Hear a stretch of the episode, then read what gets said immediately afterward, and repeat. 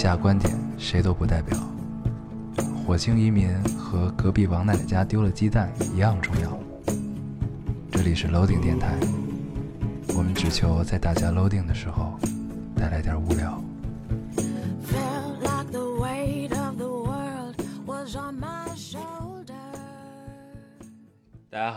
欢迎收听 Loading Radio，我是老高。我是姚，新的一期又跟大家见面了，非常开心啊！非常开心，非常开心这个大家听到我们两个人的声音的大小变得一样的时候，说明我们又聚到了一起。又聚到了一起。对，好多人都以为是我出差了，还在评论里骂我，对，并不是我出差的。，我现在是刚刚落落地，嗯，本来贫民窟的百万富翁回来了。我给大家这个故事特别有趣啊。嗯我是晚上大概八点多到的北京，嗯然后本来我的计划是先跟爹妈吃顿饭，然后正好 我我妈过来接我，然后我说好，那我们去哪儿吃？她说啊，你还没吃呢，我们都吃完了。然后我说哎，就你突然那一刻，就大家从外地回来，就正常你你走了一阵儿，然后回回到家，你跟父母一起吃一顿晚饭，嗯，不是挺合适的这么这么一件事儿吗？对吧？但是他们好像跟我小时候的状态不太一样他们并没有打着你。对、结果你是到我这儿吃了一顿沙县，啊，嗯沙县真是太好吃了，沙县迎接了你的归来。沙县真是太好吃了。然后，嗯，对，然后这就是我今天最大的感触，就发现人原来父母也是会变，变得不在乎你了。并不在乎。我觉得这都很正常，对对对，你不用看来你早就经历了这一切。并不用太惊讶。对，好、嗯啊，那我们这期节目就这样。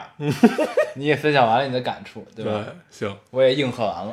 行，那这期节目就这样，谢好，谢大家收听我们还。是老规矩，是吧？对，好啊，这个面对面录电台，感觉确实还是不太一样的。感觉舒服了很多。对，感觉这个很通畅通畅啊。对也可以大声说话。嗯，下回该你去了，那我去的话，那咱俩是不是都变成小声了呢？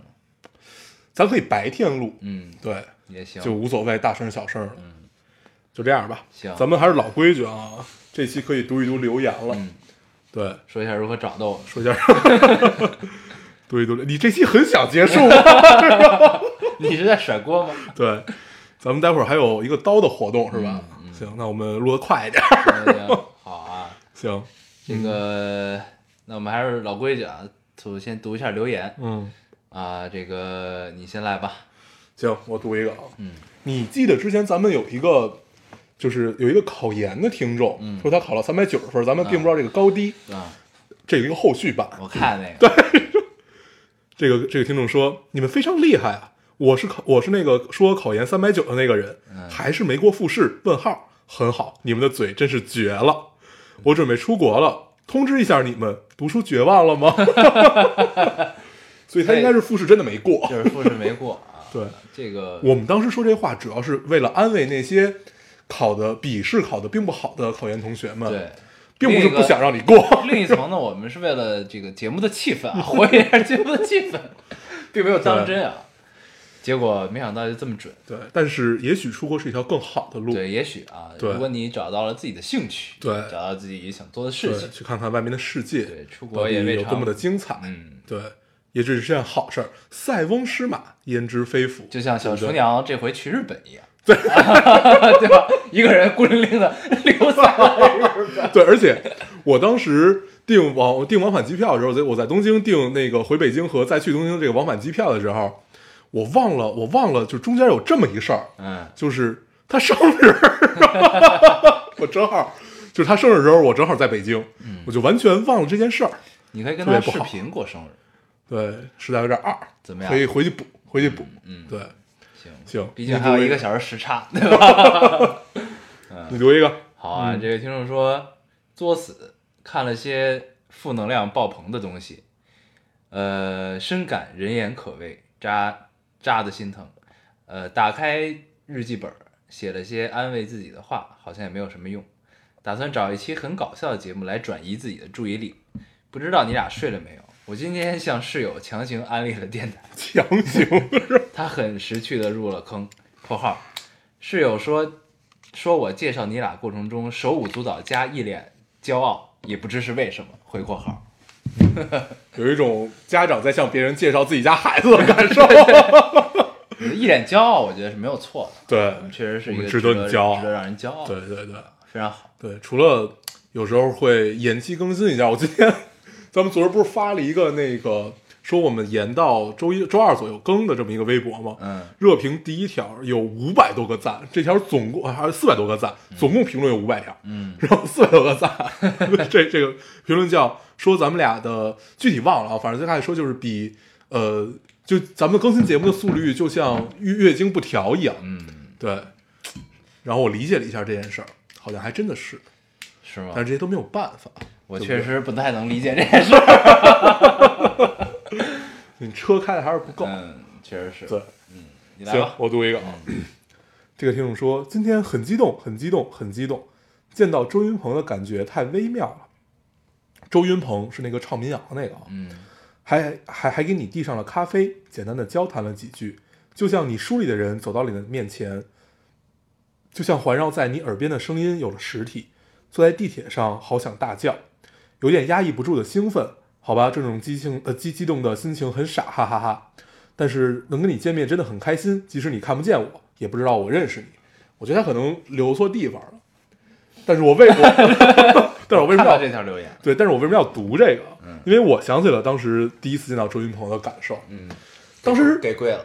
没有，当当时他还没那么火。嗯当时我们做做做了一个网站，叫乌鸦论坛。嗯然后上面会有一些电电台，但是当时的电台就是分享音乐而已，就是就是每每每期往上贴一些歌，然后人人人也不会说话的那种。还是在装酷的阶段。对，然后呃，这个这个阶段下认识了周云鹏，当时他连第一张专辑都还没出呢，嗯就是那个不会说话的爱情，就就不是呃沉默如冰的呼吸，嗯那张专辑还没出呢，然后见到了他，他当时是住在香山那边，我记得，嗯香山那边一个很破很破的小院子里，嗯。然后记得当时我们是作为送温暖去的，然 后 然后当时他还没有那么火，但是我当时就有这种感受，呃，就是你站在这个人旁边，就突如其来的有一种强大的安全感围绕着你，嗯不知道为什么，就你说其实这个人根本保护不了你，他是个盲人，嗯。然后呃，他就是他的真人特特他他真人比在电视上看到他还要胖，和在舞台上看见还要胖。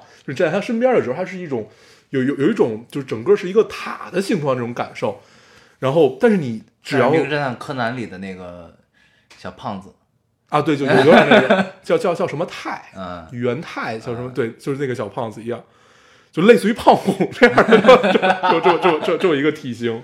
然后，但是你每次一站到他的身边，你就会觉得心里特别安静，就这种气场是所有别的民谣歌手没有带给我的。嗯嗯，包括像就在早期，像万晓利、嗯，小何，他们都比较燥。对，呃，对他们都没有那种就是巨强大的安全感围绕着你，但是就周云鹏这种感觉很奇妙。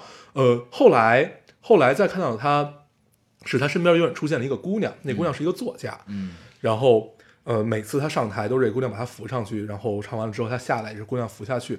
然后去年还是前年说他们分手了，嗯，对，，当时还就觉得就是造化弄人，伤心了，再不相信爱情了。对，就是伤伤伤伤心了好一阵，因为当时作为年少的我们看到他们那种状态，就觉得这是一个爱情应该有的样子，嗯。然后那姑娘长得其实也并不美，但是但是就是你能透过这些所有的东西看到她心里那个那个那个东西就非常好。然后突然看到一个评价周云鹏的这么一个评论，就突然想起了自己年少的时候，嗯。尤其呃，我记得第一次听他的歌是那首《盲人影院》，嗯，我给你听过，你嗯记得吧？这是纪念那个，哎，不是不不是那首歌。啊，不是，不不不不不不不是那个纪念天堂电影院，嗯嗯对对，就是他自己的一个感受。嗯然后，呃，那首歌也是画面感很强的一首歌，就是你感觉空气中凭出凭凭空长出了很多耳朵的样子。嗯然后第一次听是他那首歌，然后后来到《沉默如冰的呼吸》，不会说话的爱情，然后到那个《中国孩子》这张专辑，嗯，而且啊，对中国孩子是纪念那个影院失火的那个呃，你说礼堂失火。克拉玛依大火克拉玛依大火，对，他当时举举了几个，呃，中国孩子这张专辑就相对于周云鹏就有点不像周云鹏的感觉，嗯因为有点燥。嗯因为确实，呃，民谣歌手应该多关注时事，他们应该唱出的都是最最最有关生活的这么对，这也是我们之前为什么会说民谣，就是现在新的民谣歌手跟以前的民谣歌手的感觉这味儿不太对了。嗯，对这也是这个，原因。这个聊这个特别容易挨骂啊。对对对，对，就像现在比较火的，像宋冬野啊、马迪啊，嗯然后还有前一阵儿那个叫叫什么来着？赵，雷对，赵雷，就不是说他们的作品不好，对对对啊，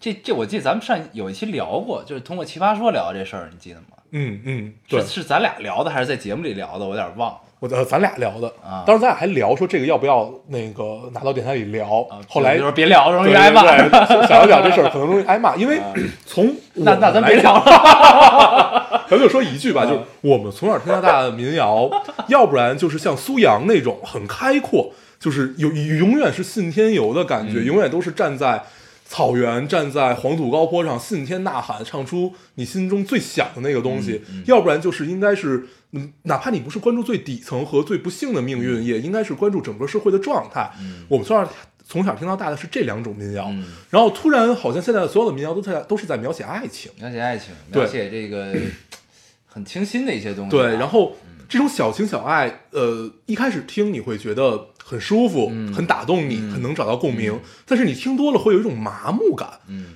而且随着这种民谣是爆炸式的这种这种这种出现，你就会觉得怎么了？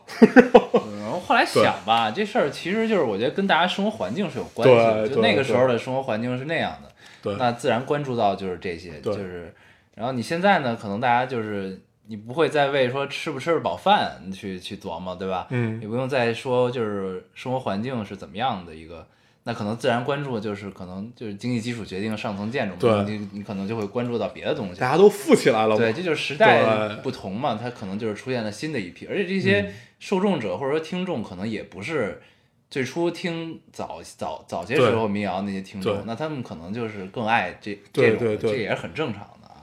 对，只是时代变了，这然后就是时代的印记嘛。对但是我们看到这些变化呢，我们就会觉得有一丝忧心，对，然后就嗯就有点儿而且不太能适应。对啊，而且这种变化，呃，我真正觉得它可怕之处在，呃，可怕之处在于什么？是在于没有之前那些东西了。嗯，所有就是大家提起民谣，想到的都是这些。对我觉得这是可怕之对，处。这是一个对。呃，艺术的多样性，这个肯定是我我这肯定是我们都希望存在的。嗯就你越多，频但是你得有啊，你得多呀。对啊你，你你这多样性你得多呀，你其他其他方面还是得有啊。嗯，但是近几年真的很少听到了，而且这聊聊的多了，而且我们看最近几年音乐节，这是真的最可怕的情况。嗯嗯，乐队跟我小时候没换过，然后还是我小时候听到那些乐队，最多有那么一两个更新的，然后你听一听，觉得好，其实跟老炮们也没有任何区别。那是你这么聊，你确实就聊多了。对，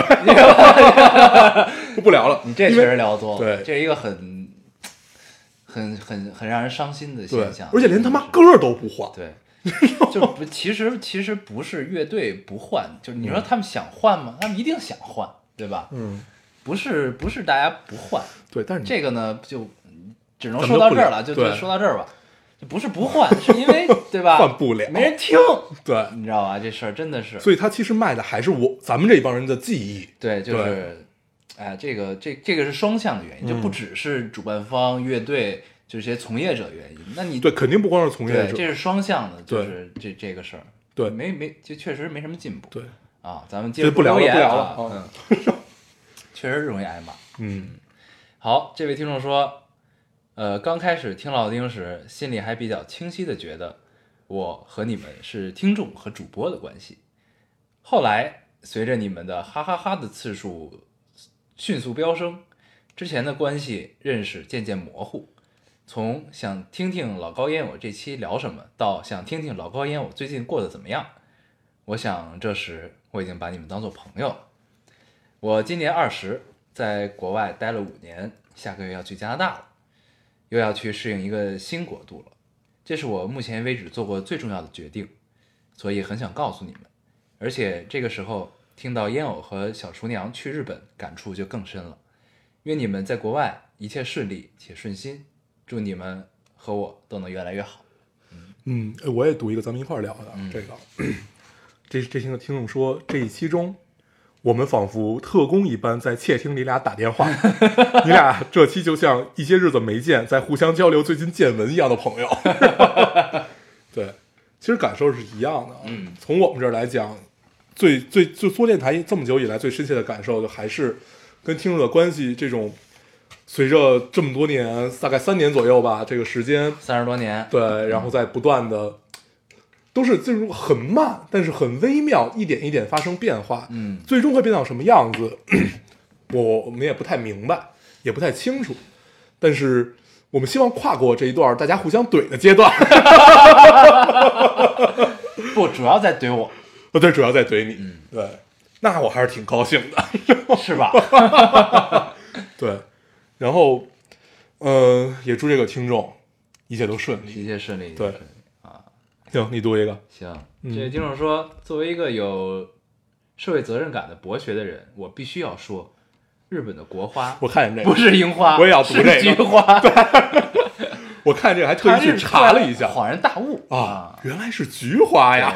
想想也是对的，对对对对也是有道理啊，经常能看到。对，嗯还特意去查一下，真的真的是菊花。上期有俩错误，一个是这个，这个是比较严重的一个错误，还有一个是我说那个奇葩说，我说是陈可辛来那期聊、聊的嗯不给别人是添麻烦不给别人添麻烦，其实不是啊，陈可辛来的那期聊的是那个跟老板打游戏啊要不我记混了，对，啊那个我我说的那个是苏有朋来的那期，嗯嗯，对对对，记错了，嗯，跟大家承认一下错误。没事儿，也不是一次两次。对啊，反正就这种说出来，好像一点都不觉得羞愧。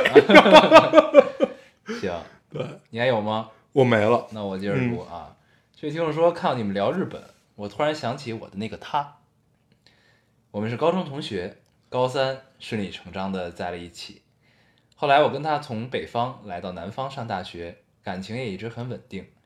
大学四年也一直是朋友眼中的恩爱情侣。我一直以为我们会大学毕业就结婚，可是他去了日本留学。其实一切都是有征兆的。在他留学第二年，我们分手了。嗯嗯，很常见，很伤感的一个故事，嗯，嗯很常见，对，但很伤感。我们都经历过。对，就所以看到这个留言吧，就你，哎我就我就特别想读，你知道吗？也没有，并没有什么原因和意我看见义，这个了，但是就这一聊就又多了。其实就是很正常。对，异国恋真的太难了。但是呢，这个时候作为女女生这一方也很尴尬，嗯男生呢也很尴尬，就是你们俩感情到了这会儿呢，他做了这个决定，他也许为了他更好的未来，或者说他实现自己抱负、远大抱负的一条路啊。其实咱俩的这个状态跟这个姑娘是一样的，咱们都属于那个被留下的人，嗯就属于在国内的这个人。嗯然后另一半去了去了去了去了国外上学，其实跟这姑娘很像。嗯，现在小叔娘也去了国外，对。然后，呃，这个感觉其实就特别像，就是你在原地，然后他在外面是什什么样的世界，就是在你完全不熟悉的一个环境里去过那样的生活，然后你们之间，你后来想起来这些事儿，其实都是有征兆的，但是在当时并不自知。嗯是，这是一个很正常的事儿啊，就是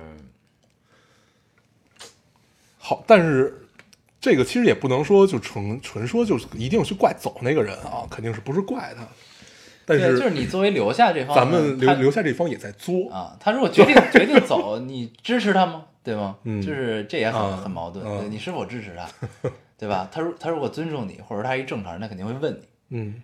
就是我要走，你是你怎么想，嗯对吧？嗯。你这时候你要说我妈不想你走，嗯。那他也得走，嗯，对吧？就是他当他问出这这句话的时候，我觉得他基本上就已经心里有一个答案了，对，他只是需要你的支持，肯定啊，支持，让他没有后顾，可以走掉。对，嗯，这个路这么长，有我觉得人生需要经历异地恋啊，真的，而且不要太多，不要太多。对，而且早呃早经历比晚经历要好，嗯，对，然后你迅速看清楚，原来爱情并没有那么坚固，是的，，对，嗯。嗯，我们年少的时候都觉得我们的爱情足够炙热，我们觉得我的爱跟所有人都不一样，我的就一定会一定会怎么样，其实都他妈一样。对，后来发现其实都他妈是一样的，嗯。然后发现爱情没有那么坚固的时候，你就会去，呃，在投入新的感情里面，你就会去维维维系它经，会去呵护它，嗯，对。然后我觉得这个都是人打的成长，麻将一样，要经历。这都是好事儿，这真的都是好事儿。我在日本还打麻将，嗯 特别逗。咱们聊点开心的话题是跟是跟那个诸葛的同学们，嗯打麻将，然后去了他们的麻将馆，他们的麻将馆没有包间儿，嗯，都是就是咱们那种类似于大型棋牌室的感觉，对，然后就是一个大大桌，而且都是永远人满为患，而且里边没有老人家，嗯全部都是穿着白衬衫的 年轻男人们。然后我们去了，去了之后，日本麻将很复杂，嗯。他们还要拿笔记，拿计算器算，我操。啊特别麻烦。然后，然后因为咱们打川麻嘛，打川麻就比较简单，然后就跟、我跟那人交流了半天，然后让他就是把只你你只只留只留下那个万筒条这三个花色，嗯。然后怎么样怎么样，然后就是那个麻麻麻将馆的打工小哥一直站在我后边看，啊，然后没见过，对，嗯看看看看看，然后他看明白了，看懂了。啊，然后开始开始开始聊，然后怎么样怎么样怎么样，还挺逗的。等于我们教会了一个麻将馆的小哥打川麻。他说：“我他他他就他就来形容，他说这个麻将很快。然后后来 后来后来后来，因为他也爱玩游戏，后来聊起来。然后我说这个打这个麻将特别特别像打 PVP，嗯就特别像在竞技场的感觉。啊然后我们就就是日本的麻将就更像 PVE，就像下副本像对，就像一个下副本。对，其实真的是这样。然后因为中国人性格就一定要快，一定要快，足够快就可以，然后够刺激对，啊一定要刺激，够刺激，对，还是挺好玩的。嗯。在日本打川麻是一种特别奇妙的感受，还是挺有趣。可以的啊，嗯，行，行，那我们我们可以进入主题了。对留言读完了，对。我们正式进入这一期主题啊，嗯。叫做这一刻好像一生都过完了，嗯，嗯，这个主题我们是怎么想起来的呢？嗯，刚才我们俩对 看了一节目，对啊，那节目叫圆桌派对啊，里边有一局叫饭局，嗯是怎么形成的，还是什么什么？对，反正就是讲饭饭局这俩字儿衍生出来的各种各样的好玩的事儿。对，然后圆桌派这回请这四个人是谁呢？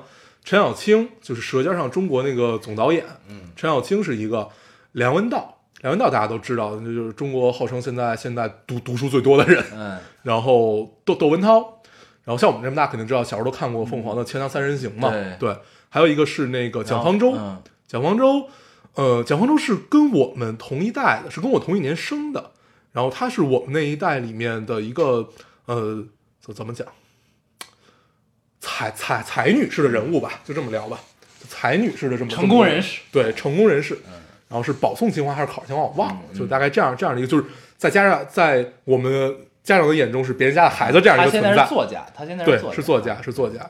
然后，嗯、我还真看过他两本。咱们对对，咱们不聊蒋方舟，咱们聊这饭局啊。嗯然后饭局，呃，最后饭局就这个节目的最后，陈小青讲了一个故事。啊，这故事怎么样呢？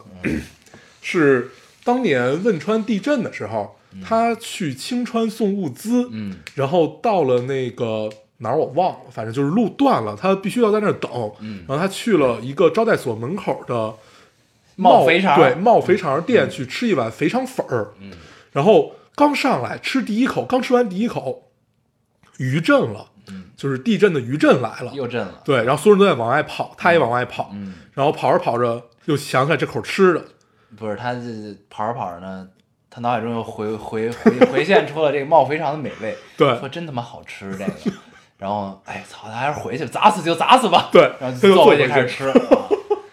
对。对，然后我们就由此想到，我们其实可以聊一个这样的一期节目聊一个这样一期节目，对，就是有有没有那么一刻，你觉得行，我这辈子搁这儿，对我死值了这我这会儿死了对也值了，对啊，对。有没有这么一刻？但这其实呢，这个主题应该咱们做一征集，对，咱们之间有好几个想征集的，对确我情商很低的朋友啊对，咱们下期就做一个情商很低的朋友，咱们聊一个开心一点，行。行，这两天发个微博征集一下。然后我们接着聊回这个，好像这一生就到这可以结束了。对，你有没有什么特别第一下的感受？第一下啊？嗯。有啊，我第一反应就是在拉萨，对对对，我也要说这个事儿。第一反应就是在拉萨，第一反呃拉在拉萨呢，就是这不叫这一刻，嗯，有就是这一刻死了也值那大的状态。对，就是在那、在那个状态中，我觉得这个这一刻死了，这会儿死了也是值了。嗯，对，就是没什，就是那会儿的状态吧是，因为你在那儿有爱情吗？也不是，不是因为这个。如果有爱情，我觉得不想死了就，嗯啊，对吧？嗯，就是那种状态，嗯，就是你是觉得挺纯净的，挺纯粹的，嗯，咱也不用什么特别文艺的那种说法，就是很简单。对，你那会儿呢，也属于就是正是大学即将毕业的时候，青黄不接嘛。嗯但是呢，你又没真正走向社会，就是心无旁骛啊，心无旁骛，没什么杂念。然后心中想的不过就是那点儿这个阳春白雪的事儿，嗯，是吧？然后 你不是说不文艺吗？啊，你说出来就不文艺了。对，想阳春白雪这些事儿，嗯看着这个周围有信仰的这些牧民们去朝圣啊，看着这个美景，蓝天白云，你就觉得时间停在这一刻非常好，特别嗯想就一直停在那儿。嗯，对，我第一反应就是这个。对你呢？我肯定第一反应也也是在西藏的时光，是因但是为有一个姑娘吗？我不像你那么不诚实，啊，对我，你是有不承认，我他妈也不是？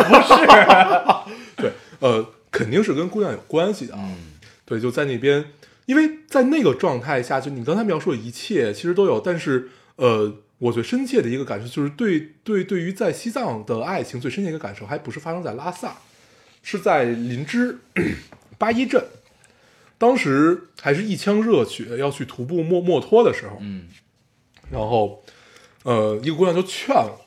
她是那就就就就就就那会儿带上我吧不是不是，然后他他她是我那会儿女朋友嘛，就劝我说，就是然后怎么危险，然后而且我去的时候正好赶上雨季，但是当时年少轻狂啊，就觉得越是难越越要往前冲容，易滑坡嘛，对，然后就就不不管怎么聊，一定要去。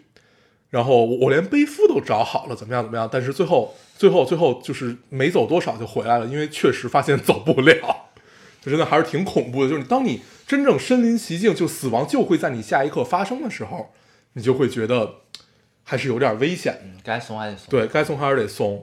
然后，呃，后来我就回想这这一段的经历，然后就发现这个姑娘其实是用了各种各样的方法，就是苦口婆心的劝 这样的一个状态。嗯然后，嗯、这段爱情其实还是挺挺美好的，因为因为是一种就在当时的那种状态下，确实就是你你你脑子里没有别的事儿，就是我明天要去哪儿，我明天要磕多少个头，我明天想跟呃他干一点什么，我明天想去跟谁喝一顿酒，就当时所有的状态都是这个样子的。嗯。对，呃，没有考虑任何说，哎，我的未来要怎么办，嗯。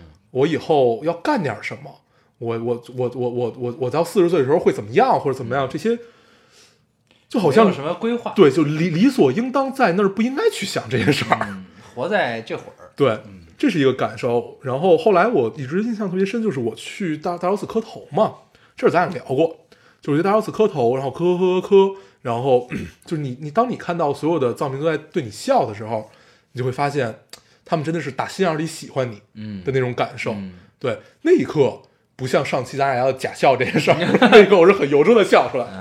嗯对，有有这么几个很简短的片段，还有就是在仓公寺喝茶的时候，嗯，仓公寺就是我带你找了俩小时没找上那个，最后是我找的。对，然后在仓公寺，这都是第一次去的时候，仓公寺喝茶，那会儿特别喜欢下午，呃一点多就去了，去了那儿，去了那儿就开始在那儿坐着。我记得当时特别逗，就是藏族人喝茶是桌上摆满了一块钱、五毛钱，嗯，然后人一杯一杯喝。对，人家过来倒一杯，他就拿走一张；过来倒一杯就拿走一张。然后后来一开始就咱们作为就是一般都是点一壶嘛对，后来发现没有人点一壶，后来就入乡随俗，我们也一杯一杯喝。一杯一杯喝的时候，你在会在那儿遇到很多有很有意思的人，嗯，而且那会儿还是处在一个特别愿意跟陌生人去交谈的这么一个年龄，对，对，尤其喜欢跟比你岁数大的人去交谈，嗯。然后交谈交谈，你就会发现世界好大，就真的在拉萨真的是打开了我的大世界，真的是这个样子。就是你你因为你见到的人足够多，你交谈的足够多，你之前去的那些哪怕是再大的城市，你也感觉自己是孤独的，但是拉萨就很小，但是就大所有人都聚在一起，嗯。对，就是这样的一个感受。呃，后面几次去，这种感受就越来越淡，越来越淡，越来越淡。后来发现，其实拉萨也是一座挺孤独的城市，对，嗯。是这样的一个感受。嗯。然后，呃，还有一次是在纳木错，嗯。在纳木错的时候，因为纳木错这个地方就特别容易让你产生想轻生的念头，真是这样。因为我去的时候那会儿还正好是冬天，我第一次去的时候就是冬天，嗯，冬天的时候啊，对，咱俩那回去的时候也是冬天，对，对，呃，而且我当时跟你的状态不太一样，嗯咱俩去那回状态不太一样。我当时是闯进去的，嗯当时我们是一辆那个四五零零，就真的是闯进去的，就是没有那个，就它真的是封上山，因为当时管的还不严，嗯所以是可以闯的，没有这么多关卡。没杆子，对，然后闯闯进去了以后，就路巨难走，因为全是冰嘛。闯进去了以后，就站在纳木错湖边，加上我，一共有四个人。嗯嗯，那一刻你就觉得自己真的可以搁在这儿，嗯。就你看着，因为纳木错感觉还是挺一望无尽，呃一一望无尽的，因为那边那边在冬天的时候，对，很大，呃，因为冬天的时候你也记得，它湖全都冻上了，结冰了，对还冻上了以后浪花的那些，对对对，然后冻上了以后，你就看着这个此起彼伏、此起彼伏的东西，你就永远感觉，呃，这个湖真的是，因为确实纳木错也是我最喜欢整个西藏的一个圣湖嘛，对。还有三大圣湖，那也是我最喜欢的一个一个圣湖。我也是最喜欢纳木错，对，嗯。然后后来我就跟人聊这个纳木错的事儿，他们就告诉我，就一个老藏漂，嗯。那会儿他就已经五十多岁了，嗯。他是第一批扒着那个汽车后面进藏的那那那那帮人，嗯。嗯搭着大卡车、汽车那个后面进藏的一帮人。他跟我聊，他就跟我聊 这个纳木错是属于男人的，嗯，就是羊卓雍措是属于女人，对，就杨湖嗯是属于女人的，因为杨湖就足够柔美，足够、足够，就说的直男一点，就足足够像呃 女人去去去拥抱她那种感觉。然后纳木错就显得会更苍凉一些吧，纳木错很刚烈，，对，就很很很侠义。当时我站在纳木错湖边，想起了好多武侠小说，以古龙的居多，然后对，就觉得就在那一刻就觉得自己可以搁在这儿，然后特别想住在那儿，后来被人制止了。那上确实有一个有一个寺庙，对，有一个庙，嗯然后当时人有很多，就据说他们再早一批进藏那些人是可以在那个旁边扎营的，嗯只要你能，呃，忍过寒冬，嗯你可以在那扎营。对，这就是你西藏还有没有什么想在搁搁在这一刻的感受？比如你去羊湖的时候，羊湖没有，嗯。纳木错其实也还好，因为那是我第一次去纳木错，嗯。然后光顾着看了，然后那次去纳木错也很好，就是咱们也是赶上封山了，嗯，咱们去的时候就已经封了，封了之后那司机跟人聊了聊就进去了，对，进去之后上去没人，没人，只有咱们，对。然后还有两个喇嘛，嗯。你们后来碰上两个喇嘛，嗯，还给他们拍了照片，一个长得特别像谢霆锋，对，一个谢霆锋，我到现在还记得其中一个叫什么，嗯一个叫日巴。嗯嗯，啊，然后我跟他说拍完照片，我说给拍完了，我说到时候洗出来寄给你，还把地址留给我，我到现在我到现在还没有寄给人家。从此他对人的印象都变了。对对对，啊，特别好。嗯然后那会儿西藏这一刻值得死去，我觉得也没了，应该。嗯。你要非说有呢，那就是在那会儿收获了一个段爱情。嗯嗯，啊，但是因为爱情的结结果并并并不圆满。对。对，但是当时那个状态，那个状态，是很好，那个状态那状态你自己你你都觉得好，对吧？对啊，我肯定就觉得更好。对。啊，对，所以就是当时我是一个单身狗，看着你们俩的状态真的好。对，嗯。所以，但是就是这事儿已经发生了，到结束了嘛，就是你你现在回想起来，你就自然蒙上了一层这个美妙的影子。对，所以就也这么回想起来就觉得就还好吧，对 是吧？对，在拉萨发生爱情这件事儿，其实不管最终结局如何，也不管最后怎么样，嗯就足够。嗯，对，就在拉萨发生爱情，这是我们那一代人对拉萨的感受。嗯，对，好啊，咱们就不聊拉萨了，对聊他妈太多次拉萨了，嗯，咱们聊聊之外的事儿，好啊，之外的事儿。行。想了想好像没有了，咱们这么人生真的他妈太匮乏了，我操！这样这样搁十年前，你跟这聊拉萨，人都觉得我这人好好那种。你现在聊，觉得特傻逼，你知道吗？真的就不想不不想聊太多。对你现在聊，就觉得自己挺二，就是哎因为也可能是因为我们人生真的很匮对乏就。旅游发达之后，你再聊拉萨就没意思了啊。就是还是物以稀为贵嘛，嗯就是去了去的人多了之后，就是自然就对，有些因为变味儿。在我们这个年龄阶段，还还肯定是会在回忆里面那些所谓的苍凉，所谓的宽阔，嗯会给我们带给带带给我们是最直观的一个感受。嗯我们还应该没有到在那种超级大城市也能独善其身的这么这么一个年龄，嗯。所以，呃，我因为但是我们这几年去的又都是这样的城市，嗯。就都是那种超级大大大大都市，嗯。恨不得比北京还要这种还大还发达，嗯。就这个样子，高楼大高楼大厦还要多，嗯。所以这种感受慢慢的就慢慢的变没了。其实留给我们的都是像，比如说内蒙，内蒙我也有过这种感受，就是在呃，我第一次去内蒙是跟人去露跟人去露营，嗯然后当时我们是在一个湖边，那个湖是那个号称啊，号称当年忽必烈在这儿，呃，他他的马在这儿饮过水，是怎么着的？操，这一定是假的。对，反正就是就是怎么着，就是就反反正他总总得总得有什么东西去吸引你他的，马一定在任何地方都饮过对，水。就总得有点什么东西去吸引你嘛，对吧？然后，但是当时就觉得，就是就你既然有这么一个传说，那就信嘛，嗯。对，就跟就跟当时我听到酒泉的这个传说是一样。嗯，对，你知道酒泉的历史，就酒泉为什么叫酒泉？为什么？特别逗，是那个呃霍去病，嗯。霍去病当时去打匈奴的时候，嗯。然后那个汉武帝赐给他了一罐酒，说你得胜之、得胜之日，然后把它开了喝掉，就大概这样的一个意思吧。嗯，然后他就把给了他瓶女儿红，他把这个酒整个倒到了那个湖水里还是什么泉水里，从此这个泉就只冒酒然后没有，然后然后然后所有的官兵一起来饮这个所谓的酒泉啊啊，然后酒泉是这么来的。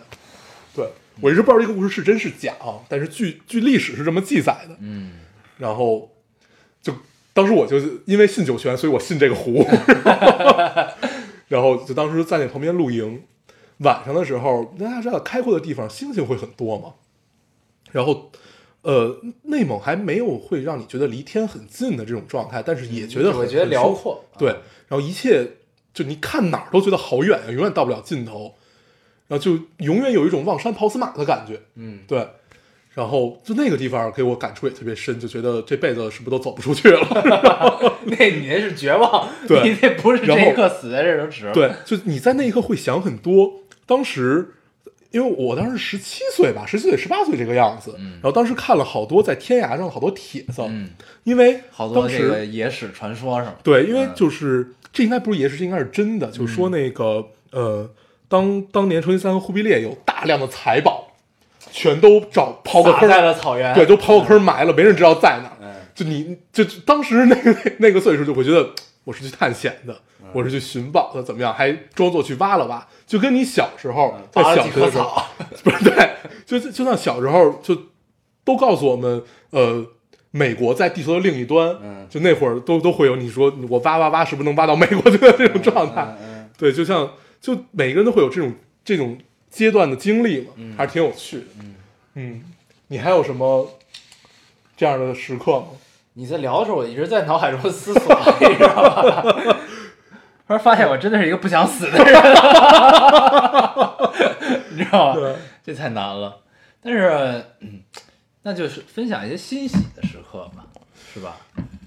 这一刻不值得死，但是很高兴。就看到一些好的电影作品的时候，会很高兴。啊，嗯，嗯，完了最近一次就是看到《Her》的时候，啊，这个电影咱们也聊了无数次，聊了无数次了，真嗯的特别好。然后你想想啊，咱们其实你看，咱们说到咱们之前聊了，就是如果搁十年前聊拉萨，应该还挺好的，对吧？你现在聊可能差点意思。就是我突然突然想到了那会儿特别流行一件事儿，特别流行，好多人都挂在嘴边儿，但是并没有实现的一件事儿，就是我要骑车去拉萨。你记得吗？那会儿特别流行 何止流行？你还记得咱俩第一回见面？啊啊！我就说我要骑车去，对，当时我印象特别深，是我高，在麻麻将桌上，对，在在茶馆儿、嗯那个茶馆儿有麻麻麻将桌，咱在打麻将，还有那个孙总孙 couple，总孙总看过，对，当时孙总 couple 还不是现在的 couple，还不是现在这看过。大大大大大家不要去艾特他们啊。嗯对对对，对，当时是孙总和另外一个 couple，、嗯对，当时我们四个坐在麻将馆聊天儿，那是我第一回见老高，特别早，是就就就是刚刚上大学还是什么时候，反正那那那会儿，然后呃，说到那个当时我第一次刚从拉萨回来，嗯然后他跟我聊去拉萨怎么着，他说要骑车去，然后我当时因为跟你不熟，我劝你的是，我说你先去一趟，然后你第二趟再骑车去，你记得吧？嗯。对，然后但是但是当时你好像很坚持，嗯。然后我我我当时就觉得这个人好像就是就是就是就是心态很坚定，怎么样怎么样。后来你突然有事儿走了，嗯。后来孙总开我跟我聊，嗯，他说你不要信他。的，然后就开始给我讲你的历史，但那一刻我是很坚定的，说你是有一个是一个多么不靠谱的人，那一刻我是很坚定。对。的。，然后这事就一直拖啊拖啊拖拖，后来拖到咱咱俩咱咱咱俩巨熟无比以后，然后一块儿去的。那次去就是你发生爱情那一次，也去的很有意思。那相当于是那个姑娘帮咱们做了决定，对，咱们这也在电台聊过很多次对了啊。就是帮我们俩买了票，对，要不然还去不了。对，还不还得耗是，这样的一个状态。嗯然后，嗯、骑车去拉萨，还有就那那会儿流行的都是在拉萨之前流行的是丽江，丽江完了是拉萨，拉萨完了是大理。嗯对，就是因为我认识的人都是从丽江到了拉萨，现在他们都去了大理。啊，又去又改大理。对，啊，你看，就是那会儿咱们在拉萨认识的人，现在好多都在大理。但是，唉，怎么说呢？就是越，就是你小时候越越去了这种地方，反正我现在是这样，我就越来越喜欢在大城市里待着嗯，啊，对就留在这儿，对，也不知道是为什么，嗯就是后来就觉得，也可能是因为信息发达了，你就会发现那地方其实可能跟你那会儿去的时候感觉不太一样嗯啊，然后就也不太想去了，就觉得反而大城市其实你能看到更多有意思的东西。嗯嗯嗯，这个正好这两天我还仔细想了一下这件事儿，啊，真的就是想年少的时候去那个，就之前其实咱们聊过，之前喜欢去那些特别呃宽阔苍凉的地方，然后后来对，后来喜欢去大城市，不知道老了会怎么样。然后我觉得有很大的一个问题就是我们现在所干的事儿，嗯对我们现在干的事儿都必须要跟最最先锋的东西接轨吧，就是你得知道大家在干嘛，嗯你得知道这个世界上到底在发生什么，你得不停的去填充自己。就我们还没有到马上就能产出的时候，嗯。我觉得在产出的时候，你可以选择一个相对安静一点的地方，嗯。但是在知识积累的时候，你还是要选择一个大城市。嗯。对，我觉得这个是这个问题的核心。嗯，对，我后来想了一下，嗯。就为什么陈小青他觉得那一刻他就砸死了，我也得吃这个冒冒肥肠这个、嗯。这饭啊，嗯。就是反观自己哈，就是我是觉得，就是咱们可能也没有那么热爱的一件事儿，嗯，对吧？就反观自己，你只能说你对这事儿感兴趣，或者你喜欢这事儿，这事儿给你带来了快乐，对，对吧？就是你如果咱们其实没有一件事儿能让你把它当成生命去去去去从事或者去 享受哈，没有，这件事就又聊回到，嗯就是就是一，它其实是一个哲哲学问题。嗯呃，往深层次追求，那其实就是梦想和你到底要什么。嗯。然后，这之前咱们也聊过，就是真正的梦想追逐者都是特别残酷，嗯。因为他太清楚自己要什么，他太要干这些事儿了，其他所有的一切要不就是辅助，要不就是无用。嗯。对，世界里只存在两件事儿，这是一个纯粹的梦想追求者。嗯。那我们自问做不到，对，我们尝试过做到，后来发现并做不到，因为那样的话好像活得更累，不仅累，而且好无趣。嗯，嗯，不，那也不是说陈小青就，不是说他无无趣啊，但他这事儿呢，恰好又很具象，对吧？爱吃爱吃，对，然后他又碰上了余震这种事儿，对吧？嗯所以就挺好的。我后来想想呢，你说咱现在就瞎聊天儿，就说，就如果我是他，我要吃着一特那什么的，也许我也会回去，对吧？但是我没处在那会儿，那会儿也许一一震我就真跑了，嗯，对吧？但咱现在这么聊哈，对吧？对，就是也许未尝不可能发生这事儿，嗯嗯，但是你像就是比如说这一刻我们碰上一别的事儿，这一刻我觉得让你死你死吗？我不死，嗯。就是我这会儿脑海里想的，但是我反反过来想这件事儿，你自己脑脑补这个事儿，就比如说我为了一个别的事儿，这一刻让我去死，我我我不去死，那我嗯。第一个念想肯定是一口吃的，嗯。就是我脑海中如果这一刻让我死掉，我第一个反应就是我什么东西我还他妈还想吃呢，真的，对，就这是我的第一反应、嗯。啊，就是确实也是爱吃。嗯，这第一个第一反应就是我对因为就在那一刻，这个前提很重要。嗯就在那一刻，你在做出什么选择，其实是我们预判不了的。嗯就像我们第一次看到拉萨也好，或者怎么样的那种感受，其实是我们预判不了的。对，但是其实有好多小事儿，呃，没有上升到死，嗯这么这么这么高维度的这么一件事儿，很多小事儿，比如说我曾经为了跟这个人聊天儿，就是宁愿误机，啊或者宁愿不走，我也要跟他聊，跟他聊下去，这种感受其实我有过。啊，这是有的。对，嗯就是那种，就你太想从他那儿得到，就觉得你要不跟他聊完这个天儿，你的人生就非常大的缺憾。嗯就这种感受，其实咱们是有的。嗯对，还有类似这种很小的这样的经验，比如说我们小的时候会为，呃，在在在在一起多磨一会儿，多耗一会儿，放弃掉回家的末班车。嗯，对，就这样的一个感受。舍不得走。对，啊，嗯舍舍不得让局散。嗯，对吧？经常有。对嗯，但现在不是，对现在就是一累了就差不多散了吧。对。嗯，但是咱俩现在还经常充当那种不想让局散的角色，就是别人都累，啊待会儿待会儿。不是，那是这种前提呢，是咱们第咱俩第二天都没事儿，对对对但别人有事儿，别散别散，再待会儿，再喝点，再喝点。你这还没喝完呢。喝完再说。对，咱们再可以聊两句吃饭喝酒的事儿啊。嗯嗯，这个最近确实是，就是最近都变变得特别爱吃，嗯不是变得爱吃，就是确实一直都爱吃。然后呢，吃的比以前讲究了一些，嗯就是喜欢探索很多这个所谓的美食啊，嗯对吧？吃，但是现在吃饭呢，你要开车，一般的你就觉得特别不尽兴，一般都不开车，对。都愿意吃饭的时候喝两杯。对，所以呢，其实饭局也可以叫酒局，对。对我来说啊，对就是喝点酒，不是为了说把谁喝死，嗯或者说这个因为拼个你死我活对。啊，就是你长到这岁数，你越来越觉得其实。喝酒是特别有利、有助于沟通的，就前提是你愿意喝啊，大家都愿意喝，不是说逼谁喝，对。就是大家就凑到一起，难得说咱喝杯酒吧，对吧？就喝，喝完之后能迅速让大家就是让氛围加温。对对进入了另外一个语境，就是我永远觉得就是你喝喝喝到位跟没喝到位是俩世界。对，真的是。你想上次咱们四个在我家喝，就是哦，跟那姑娘那个，在我家喝，就是这四个就是这都熟到不能再熟的一程度，人都能喝到另一个境界，也他妈挺对，那回让我直接看到了跟我们日朝夕相处的一个姑娘的另外一面。原来她也会吐，对。对，好像就在我们的脑海中，她一直都是那种特别能喝的。嗯，然后就我们所有人都感觉自己喝不过她，原来也不行，对，还 可能是咱们进步太快。对。嗯，然后呢，那时候你就会聊很多有的没的，但是那种状态下呢，就都很高兴。对，嗯。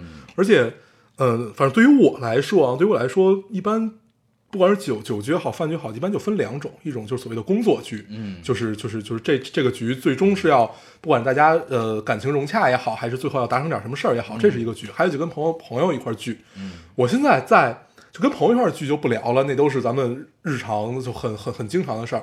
最近我在就是很多工作局上也有很特殊的感受，就是慢以前特别讨厌这种局，嗯。小时候就觉得哎呦就特别不想去，嗯，就怎么着怎么着，还有好好烦呀、怎么样怎么样。但是最近你发现你开始享受这件事儿，对是对是你开始享受你跟一个人从不熟到喝了酒之后熟，嗯。到第二天大家也不会尴尬，嗯。还能继续再再再很认真的去再聊另外一件事儿的感受，就是这样的一个转变，最近还挺上瘾的。对，挺有意思的。对。嗯这我也有体会，就是你会发现，就是你第一次见面，比如说你在酒局碰上一朋友，嗯。就是 可能平时都是工作伙伴啊，工作伙伴，然后呢，呃，工作之间有合作，然后大家平时就是你去我这儿，我去你那儿，大家就是喝喝酒聊聊天儿，嗯。然后比如说这个突然就你约了一朋友过来，或者说这个朋友就自己就来了，嗯。你碰上了在这个局面中，然后呢坐下来，那自然就喝两杯呗，对吧？喝完两杯之后，你会发现，真的我我如果不喝酒，我碰上陌生人，我是一个特别慢熟的慢热的一个状况。但你喝了酒之后碰上，你会发现对方也喝了点之后，你迅速就熟了嗯，啊。对，这也是为什么很多就是以前以前的陋习啊，就很多事儿都是从酒桌上去解决，比如说谈判啊、签签单子、嗯签合同什么乱七八糟，嗯都得愿意在酒桌上解决。嗯就是因为喝了酒之后，大家就迅速熟了。对啊而且酒酒这个东西真的能让人开阔，嗯，就是抛开撒酒疯这事儿不谈啊，因为我们都是那种喝到位了，就属于要不你就真的是喝多了直接睡，嗯要不然就属于喝到位特别嗨，还是有点酒品的啊。对，就是基本基本就这两种状态。嗯然后就你越长大越会发现，酒这个东西真的会让人开阔。嗯就你在酒喝了酒之后，你想的事儿是不一样的。嗯对，然后如果要要聊到武侠小说的话，就会 突然理解了，就是在书里面，在文字里面表达那个状态是一种怎样的状态。在那一刻，你真的会有一颗侠义之心。嗯，对，就是那那一刻，就所谓的江湖就这么出来了嘛。对。但是就是开阔之后，酒醒了，也许会后悔啊。对对对对对，对 就你会发现好多话其实不该说。对，所以饮酒还是要适量。所以希望他没有，就所以希望你说那些话他没有听到。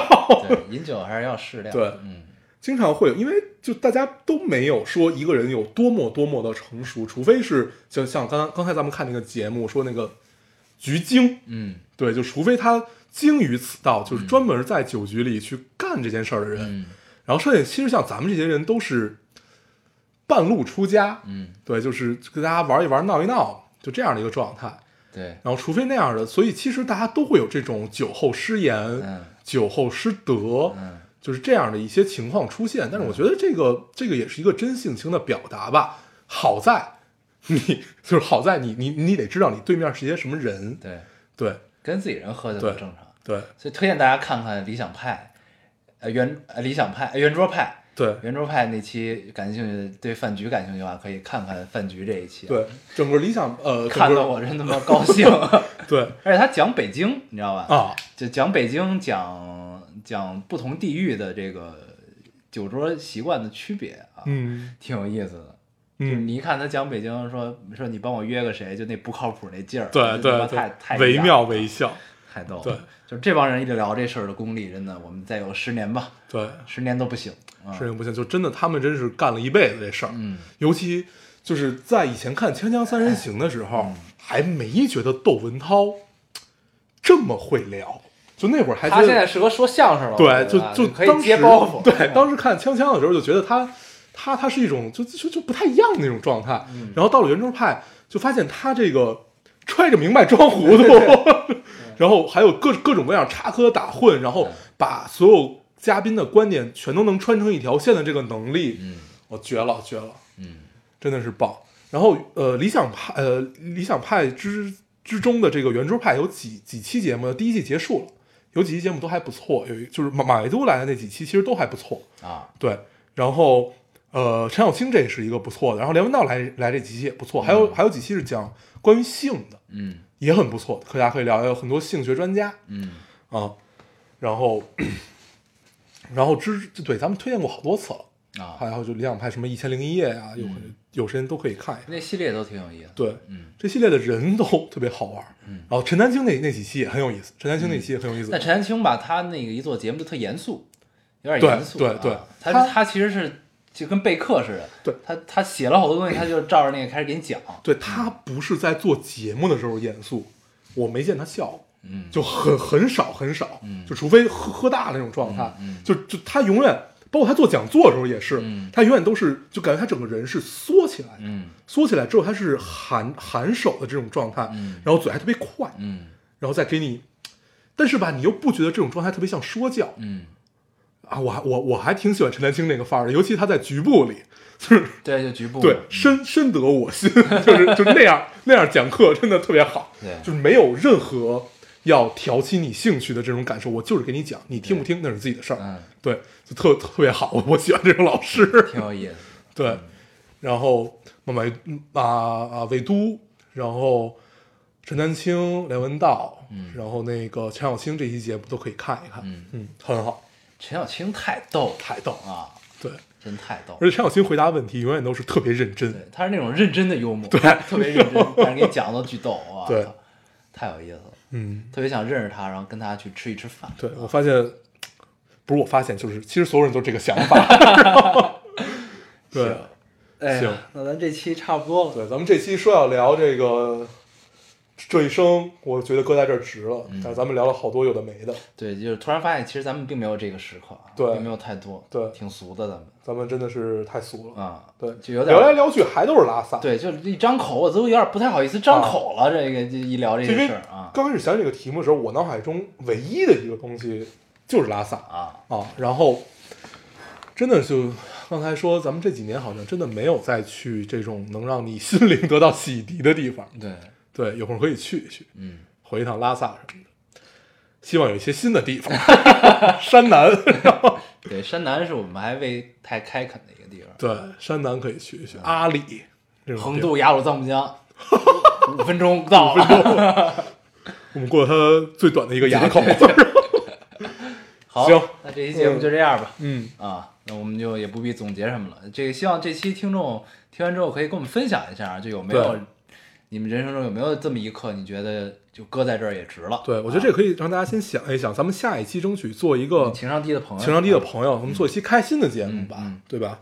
行，行，嗯，好，那我们还是老规矩，说一下如何找到我们。大家可以通过手机下载喜马拉雅电台，搜索 Loading Radio 老丁电台就下载收听，关注我们。新浪微博的用户搜索 Loading Radio 老丁电台，关注，我们会在上面更新一些及时的动态，大家也可以跟我们做一些交流。嗯，现在 iOS 的用户也可以通过 Podcast 找到我们，还是跟喜马拉雅的方法。好，那我们这期节目这样，谢谢大家收听，下期再见，拜。拜拜。听我说，我原来有个梦，跟你高飞远走，跟你一起走到白头。但是我又有花有乌有，忘记我们承诺，忘记曾经爱你爱的那么浓。我不能带你走，我犯了大错，必须一个人走，必须扛下所有罪过，必须离开熟悉的街口。请你不要忘记我，这夜里有小雨飘在空中。当我扣扳机的瞬间，灵魂早已卖给魔鬼。可笑的是，我好想求主帮我赎回，赎回我那一丁点的尊严。想起妈妈的脸，对不起这几年，是否有机会再见你一面？妈妈，我犯了错，你会原谅我吗？我已经踏上了末路，别人眼中的亡命之徒，哪里还有我的藏身处？我的兄弟离我远去，我还傻乎乎的相信道义，所谓的人性，莫非要用血和泪来换取教训？不想再混下去，想说干完这一票我就不再聊 Loki，想着想着，我的眼泪就流不停。出发了，不要问了在那，迎风向前是唯一的方法。出发了，不想问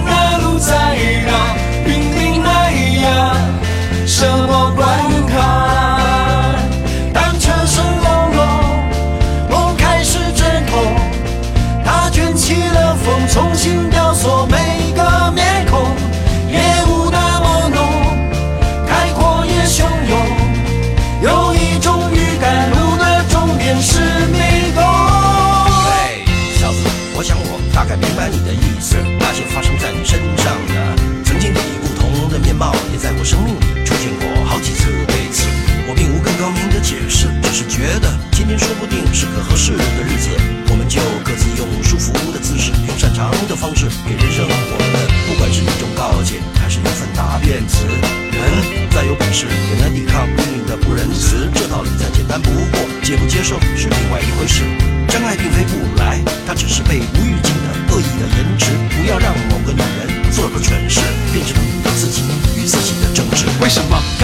都有，还是觉得不够？天哪，该不会是贪心的念头？为什么拼了命的工作，拼了命的追梦，到头来原地没有动过？为什么万里晴空下的面孔，庸庸碌碌不开心的锁着眉头，要向谁哭诉？为什么想去看场电影，该死的台风偏偏选在每一个的周末？为什么这个世界上就是有人穷得发疯，有人富有把钞票当做了枕头？为什么新闻里鼻酸故事只为了偷面包给妈妈充饥的小偷？为什么一百个为什么变成一千个、万个、十万个？为什么？为什么我想不通写不出个鸟？念念念，我为了什么？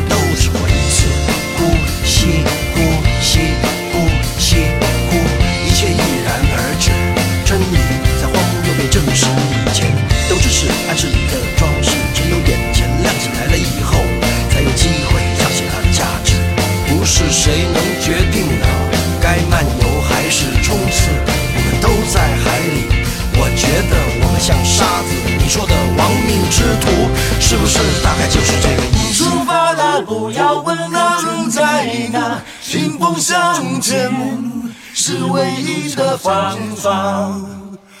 出发了，不想问那路在哪，拼命爱呀，什么关卡？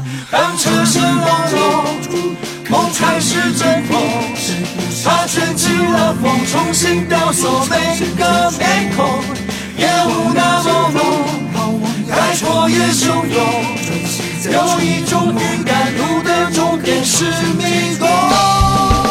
出发了，不要问那路在哪，迎风向前是唯一的方向。出发了，想问那路在哪，君你在呀，什么关系？